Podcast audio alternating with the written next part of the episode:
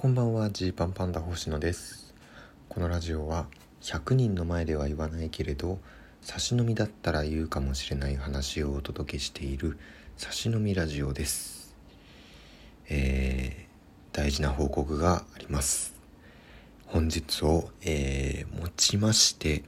えー、私ジーパンパンダ星野 iPhone 13を使えるようになったことをご報告します。聞こえますでしょうか？SE どうだろう？今聞こえました。ちょっとあの拍手の SE を使おうとしたんですけれど iPhone 13になってから一発目の効果音だったのでなんかいろいろ設定がうまくいってなかったようで、えー、すぐ出ませんでした。まあ臨場感が伝わったんじゃないでしょうか。いやーついにですね、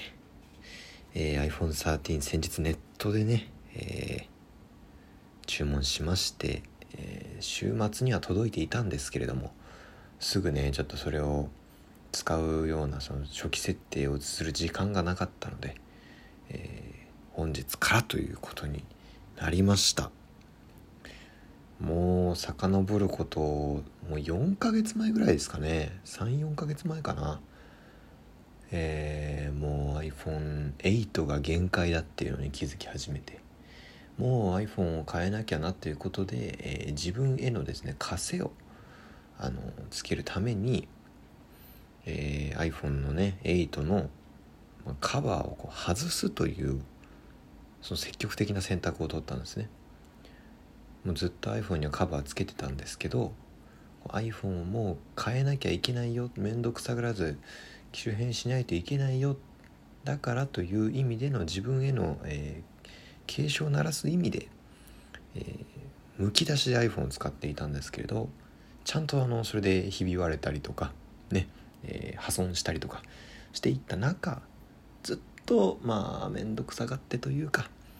まあいろいろやる時間がないというふうにね言い訳をしてそのままにしていたんですけれども最初は確定申告が終わったらとか思ってました。でもそこからいろいろなんやかやソロライブが終わったらとかいうふうに思い始めでようやく今という感じですね。何年ぶりなんだろう。iPhone8 以来だからもう45年ぶりぐらいなのかな。34年ぐらいは、えー、スマートフォンを使い続けてたんだと思います。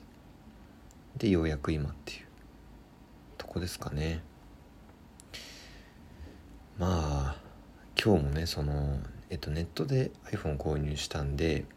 その使えるようにする手続きとかを全部オンライン上でやったんですよ。だからその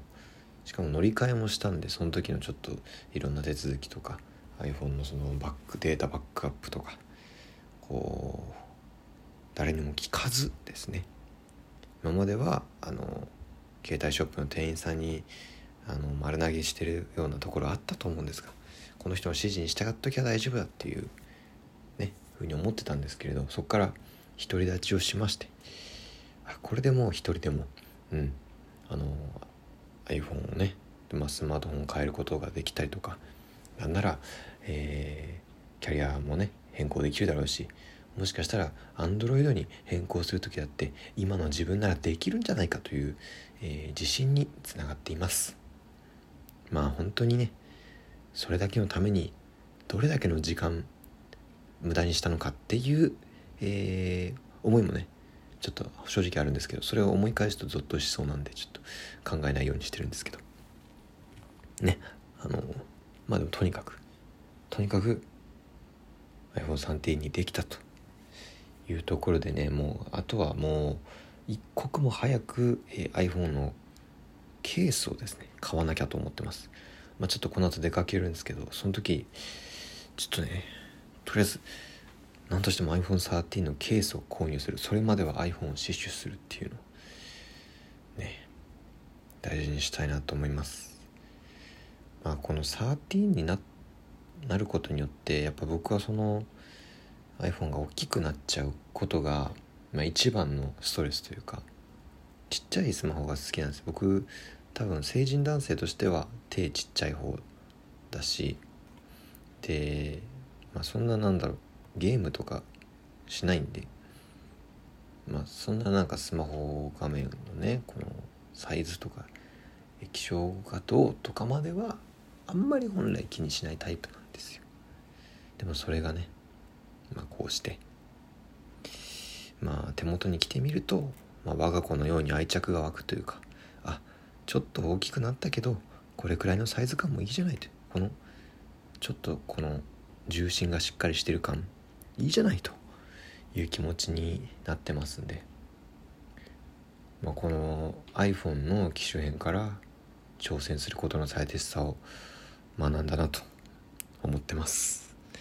本当にこのね差し飲みラジオでは長らく iPhone8 の話をしてきたんですけどまあそれもそれも今日で最後だというふうに思いますんで本当に応援してくださった方ありがとうございました。今日はとにかくそれを伝えたい。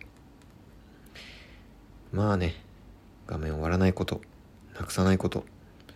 それに気をつけて使っていきたいなと思います。でねでそう言ってる間になんですけどいやこれもね、まあ、ノートパソコン僕普段使ってるんですけど結構持ち運ぶんですよ、まあ、ネタ書いたりするのもノートパソコンでやったりしてるから、まあ、どっか喫茶店入る可能性がある日とか自分の時間ができうる日とかはこうもう完全に家からノートパソコンを持ってリュックに入れて歩いちゃってるんですよ。っていうことをずっとしていたせいなのかあのねノートパソコンのね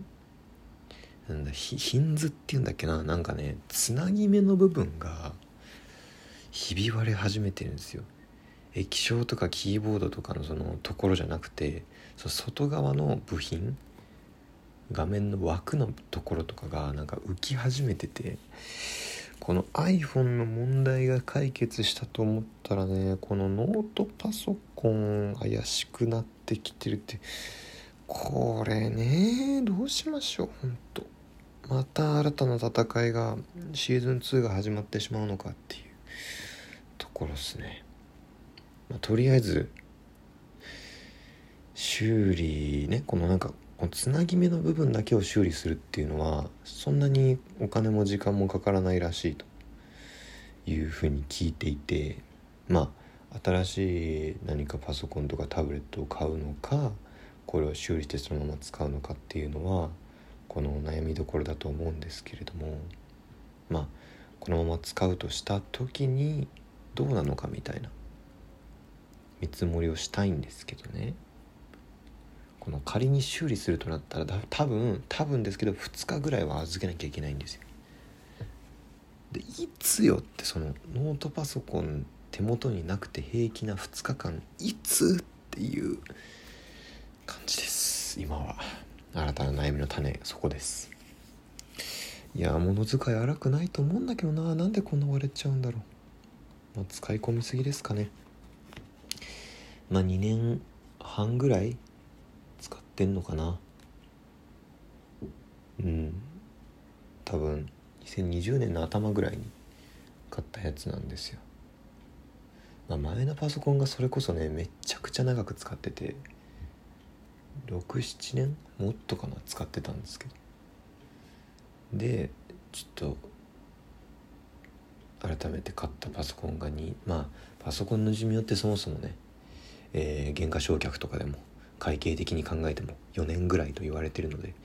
まあ別に壊れたっておかしくない頃ではあるんですけれどもまあ結構使ってるしね。いやにしてもちょっとこれどうしようってとこっすね。まあくそ。今年中に解決するのかな。6月に悩み始めた僕のこういったガシェット関係いつになんのかな？でもノートパソコン使えなくなったらマジでいろいろやばいんでね。ちょっとこれは慎重にやっていきたい対応していきたいと思います。